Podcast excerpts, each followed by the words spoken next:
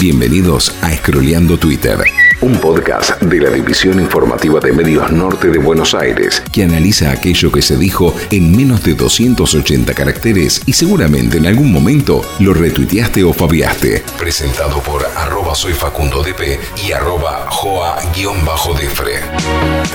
Con Facu seguimos scrolleando Twitter, nuestra red social preferida y también nuestro libro de quejas. Es normal que los usuarios nos sintamos libres de expresar todo aquello que nos molesta, desde una decisión tomada por el gobierno nacional o que las banquetas de la cervecería son incómodas. Y sí, lo son. Si bien Twitter tiene usuarios que van desde los 14 hasta los 80 años, y quizás más, los que más se hacen notar son los que se encuentran dejando la adolescencia. Los jóvenes que poco a poco se van convirtiendo en adultos. La usuario arroba maldita summer tuiteó, para mí lo peor de ser adulto es estar re triste y tener que afrontar el día igual. Y es cierto. Pero no venimos a hablar de este tweet en particular, sino de uno un poco más polémico, que tiene hasta el día de hoy más de 100.000 faps. La vida adulta solo te enseña que todo es plata, plata, plata. Y más plata. Escribió arroba candela patino 1. Tiene razón, es tan así. ¿Qué es ser adulto? ¿Cuándo se deja de ser joven? ¿Cómo conseguimos ese todo que llaman plata o dinero? Ok, vamos de a poco. Según la Organización Mundial de la Salud, la adultez es la llamada segunda edad de la vida del ser humano. Incluye el final de la adolescencia, por lo que no puede verse aislada una de la otra, y es el periodo comprendido entre los 20 y los 59 años de edad.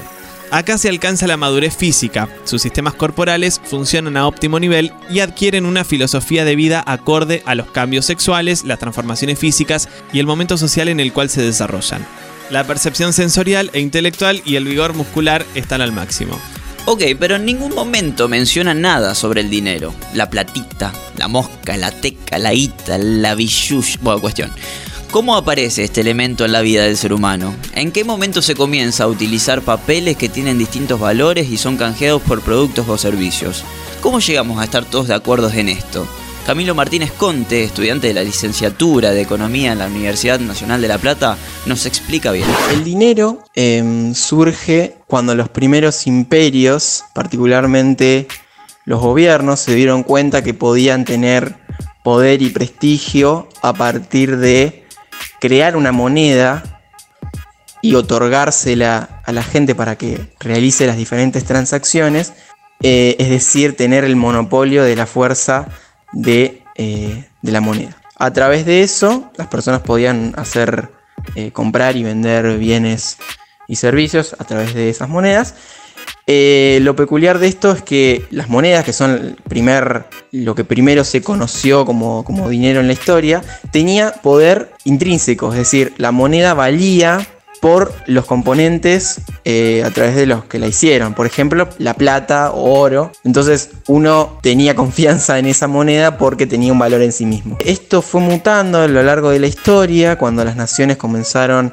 a expandir su territorio, a aumentar el comercio, comenzaron a tener sus, em, cada nación su propia moneda y su propio papel, o sea, su dinero en forma de papel, que no tenía, no tenía un valor en sí mismo, pero su valor no venía por el lado de la confianza, sino que venía por el lado del respaldo en oro que tenían las diferentes naciones en sus bancos lo que se conoce hoy sus bancos centrales. Es decir, el patrón oro lo que, lo que significaba era que cada nación podía emitir cierta cantidad de dinero siempre y cuando esté respaldada por esa misma cantidad en oro en sus respectivos bancos. Entonces, si la persona quería cambiar ese dinero en papel por una cuantía en oro, se lo tenía que dar sí o sí el banco, se lo tenía que cambiar. En este momento era muy importante el comercio que había y, la, y por ende la balanza comercial, porque cuanto más oro se te iba del Banco Central, por ejemplo a través de las importaciones,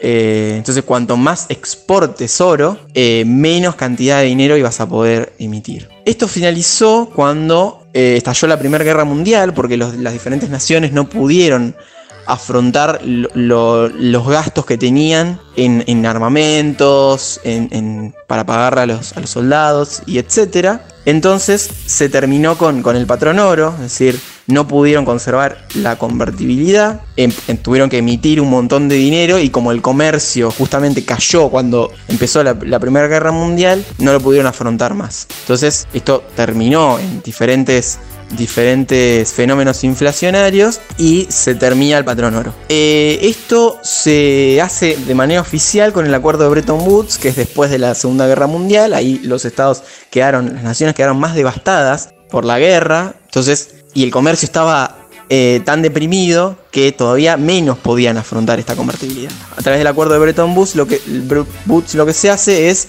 em, tener un patrón dólar oro. Es decir, eh, Estados Unidos, que era la nación más poderosa después de la Segunda Guerra Mundial, podía emitir la cantidad de dinero que quisiera siempre y cuando esté respaldada por oro. Entonces la divisa más importante pasó a ser el dólar. Pero el dinero tal y cual como lo conocemos, el concepto que tenemos hoy en día es muy diferente porque hoy en día los estados no tienen que tener una, salvo que tengan una política de convertibilidad específica, no, no tienen que tener cierta cantidad de oro o dólar en sus bancos centrales, pero lo que tienen que tener, lo que hay, es eh, lo que existe el dinero fiduciario, que es aquel dinero el cual la gente confía porque confía justamente en las instituciones. Y eso depende, la confianza que se tenga depende de justamente la nación que estemos hablando. Por ejemplo, Estados Unidos es la, moneda con mayor poder del mundo y la divisa es el dólar americano, pero porque la institución es muy fuerte y se tiene mucha confianza en el dólar, por una serie de hechos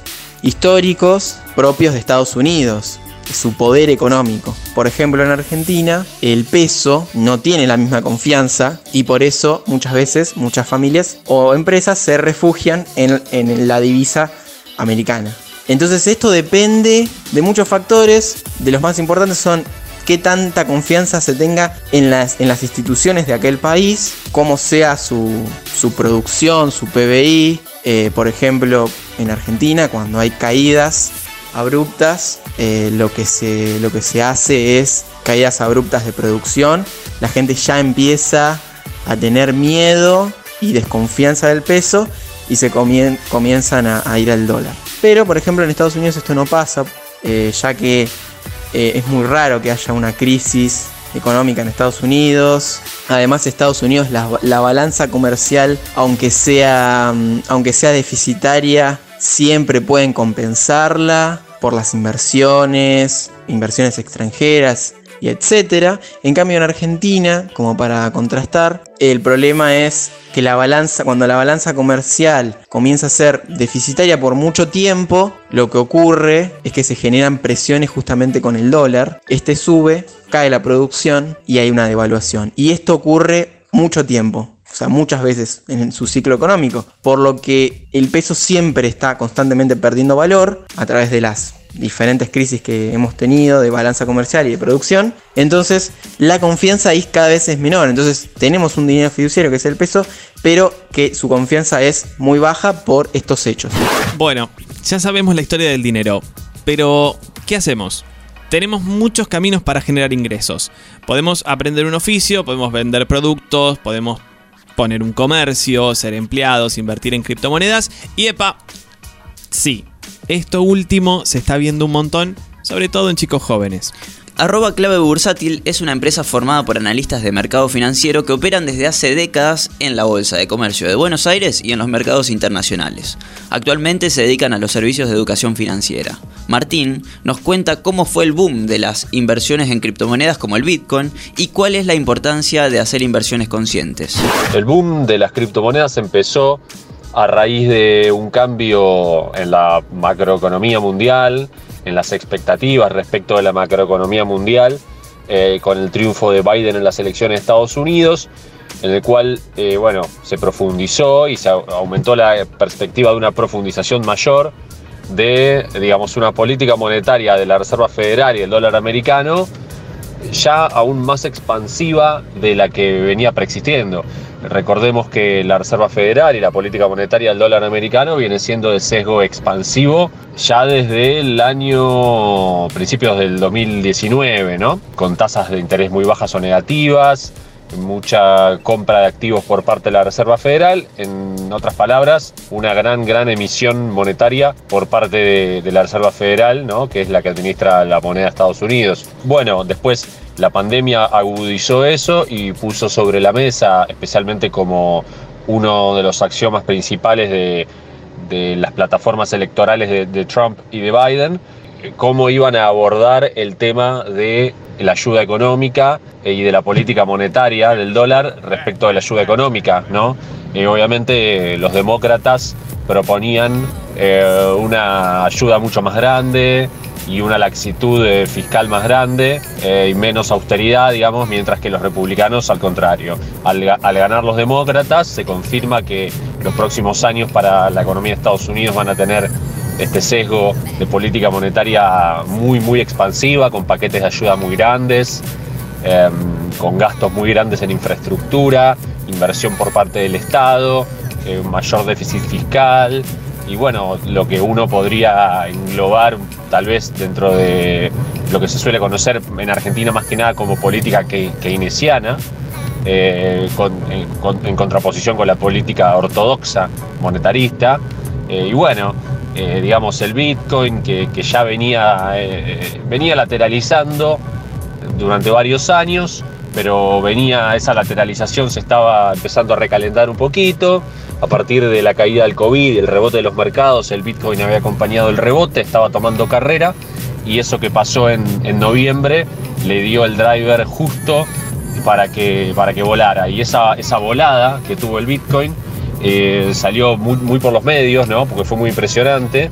eh, y entonces eso provocó un efecto en cascada en la que todo el mundo empezó a preguntar por el Bitcoin, especialmente a partir de que el Bitcoin superó el máximo histórico que había alcanzado en 2017. Bueno, nada, se hace muy conocido, hasta, hasta el diariero te pregunta por el Bitcoin. Bueno, y eso fue el boom, ¿no? Em- empieza, como siempre en los mercados, empieza con algo concreto, algo real, algo de política económica, algo complejo que pocos entienden. Eso genera, digamos, una, una primer suba y después el público general se sube más tarde cuando, cuando la cosa se hace popular y sale por los diarios. Lo importante de hacer inver- inversiones conscientes es algo que yo siempre digo en, en los videos y en las piezas de comunicación donde aparezco, que lo digo como conocer el activo en el que estás invirtiendo, ¿no? Eh, y lo digo porque no, no es un eslogan, sino que esto tiene que ver con todo. Si, si vos no entendés en qué estás invirtiendo, cuáles son los fundamentos detrás del activo en el que estás invirtiendo, no necesariamente tiene que ser un Bitcoin o un activo financiero, puede ser un comercio.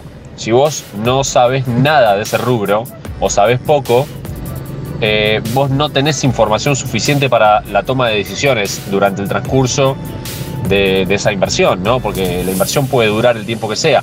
Si vos sos un inversor de muy corto plazo, que en el mercado financiero o en el de criptomonedas podés serlo, poder estar comprado durante un día y vender al otro día, no necesitas fundamentos, porque no, no vale la pena el esfuerzo, solo estás especulando con un movimiento corto. Pero si vos sos un inversor en lo que sea, vos tenés que conocer con lo que estás invirtiendo, porque cuando aparezcan incógnitas durante la vida de esa inversión, que las va a haber todo el tiempo, vos no vas a tener ningún elemento para formular la respuesta a la incógnita.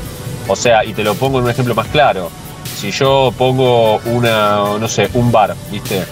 Y el bar va bien, va bien, y de repente, no sé, en el mes de junio empieza a ir mal. Y yo, si yo no sé nada sobre el rubro, si no sé nada sobre la nocturnidad, sobre el entretenimiento, yo no sé si tal vez por en el mes de junio es un mes estacionalmente bajo. Entonces no es para preocuparse. De hecho, capaz el mes de junio, si era bajo, era un buen momento para, no sé, arreglar el piso del bar. Pero si yo no sé absolutamente nada sobre, sobre el rubro, capaz que pienso que, que el bar era mala idea y lo cierro. Y en realidad era un mes estacionalmente bajo. ¿Entendés? Entonces, si vos no sabés nada sobre Bitcoin, siguiendo el caso de Bitcoin, y un día tiene una baja o sale alguna noticia o algo, vos no, podés, no tenés manera de interpretarla. No, no entendés cómo esa información opera dentro de tu inversión.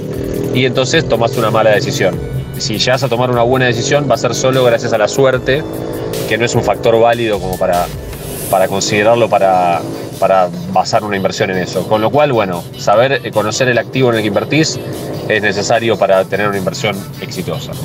Obviamente, como es propio de Twitter, apareció otro usuario a decir que el tweet no es cierto, que en la adultez no todo es plata. A mí me enseñó que lo único que importa es la salud. Que por más plata que tengas, si te enfermas te olvidas del resto de todo.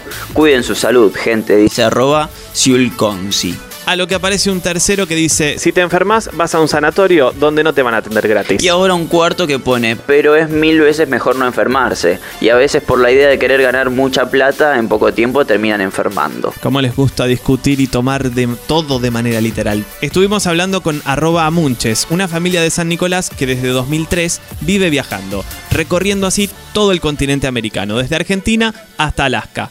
La plata es importante, pero qué lindo poder usarla para viajar así. Bueno, mi nombre es Patricia eh, y junto a Germán, mi compañero, salimos el 10 de marzo del año 2003 a recorrer el continente. El viaje empezó como un sueño desde el momento en que nos conocimos con Germán en el año 91.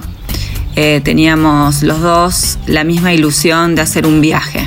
Cada uno con diferentes propósitos, pero en definitiva compartíamos el mismo sueño. Pero claro, en el año 91 este, nosotros éramos eh, mucho más jóvenes de lo que somos ahora y plantearnos un viaje de este tipo eh, superaba todo tipo de, de idea, ¿no? No sabíamos cómo se, se iniciaba, cómo, cómo se realizaba, cómo se llevaba a cabo eh, un viaje por tierra desde Argentina hasta Alaska. Eh, el tiempo fue pasando y la idea siempre seguía firme. De hecho, bueno, pasaron muchos años y con Germán el viaje y el sueño iba creciendo al igual que nosotros. Y pensábamos que, bueno, que un viaje se realizaba con, con dinero, ¿no? O sea, uno de las primeras cosas que se cuestiona al momento de empezar un proyecto eh, como este o similar es el dinero. Así que bueno, estuvimos ahorrando muchísimos años y esperando el día perfecto para arrancar, pero el día perfecto nunca llegaba. Hasta que bueno, nos dimos cuenta de que si seguíamos perdiendo el tiempo, este nunca se recupera.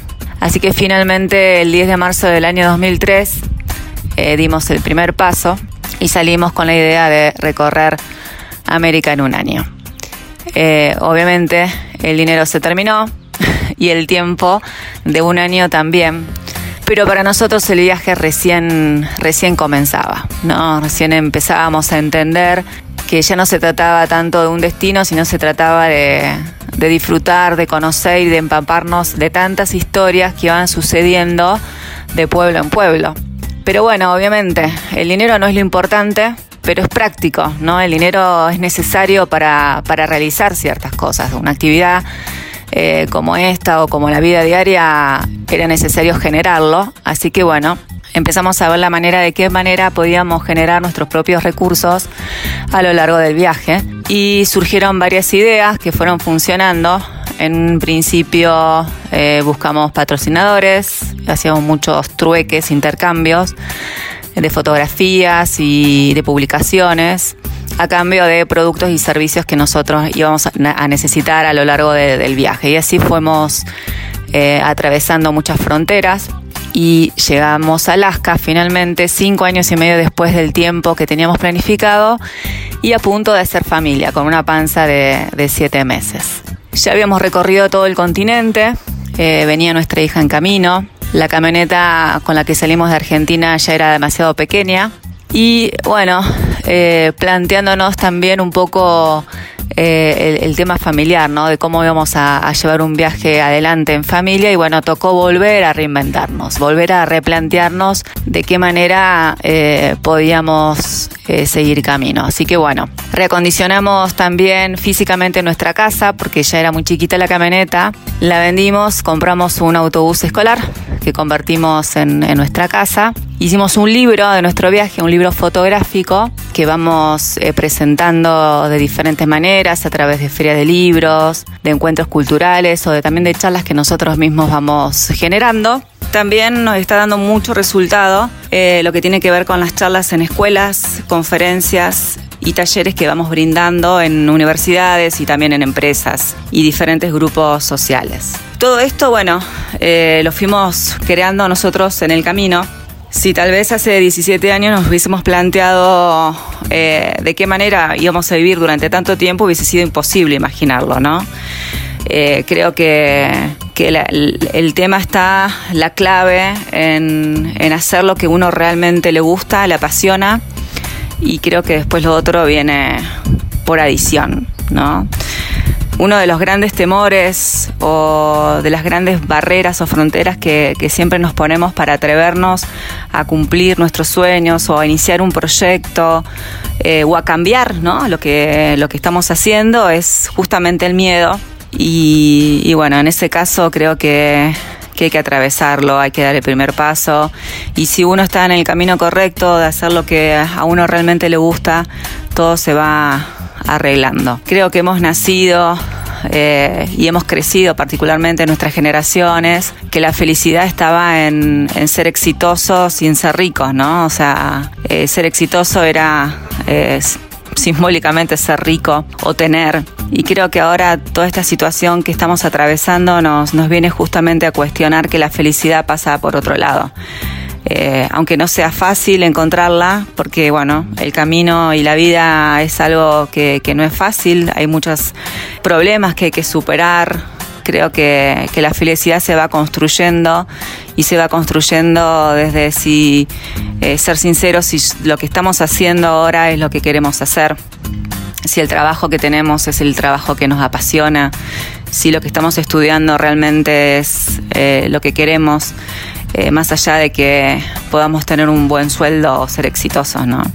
Así que bueno, este es nuestro mensaje para, todos los que nos están escuchando, de que realmente se, atrevan, que la vida es una única oportunidad para ser realmente quienes queremos ser y que, bueno, la felicidad está ahí, ¿no? En, en ese estrecho vínculo con nosotros mismos. Así que bueno, le dejamos un saludito muy grande Patricia y Germán del proyecto Amunche. Eh, Amunche significa viajeros en lengua mapuche, porque bueno, está muy vinculado a conocer un poquito los orígenes de estos pequeños pueblos que aún persisten con sus culturas y sus tradiciones. Eh, revalorizando todas esas diferencias culturales y riquezas que todavía persisten en América y dándole una mirada a nuestra vida a volver eh, un poquito a los orígenes, ¿no? A volver a ser quienes éramos, a conectarnos eh, con la naturaleza, con lo esencial eh, y con nosotros mismos. Pueden seguir también nuestro recorrido a través de nuestras páginas de Facebook e Instagram, que también se llaman Amunches.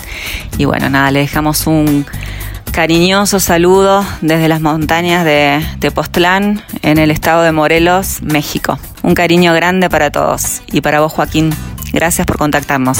Si bien la plata está prácticamente en todo ámbito de nuestras vidas, no tenemos que desesperarnos por ella. Hay cosas que se pueden hacer sin poner un peso, como escuchar este podcast, compartirlo con tus amigos y nos reencontramos en el próximo capítulo. Esto fue Scrolleando Twitter. Si te gustó, compartilo en tus... Mm, no, perdón. Retuitealo con tus amigos para que lleguen muchas más personas. Nos reencontramos en el próximo capítulo.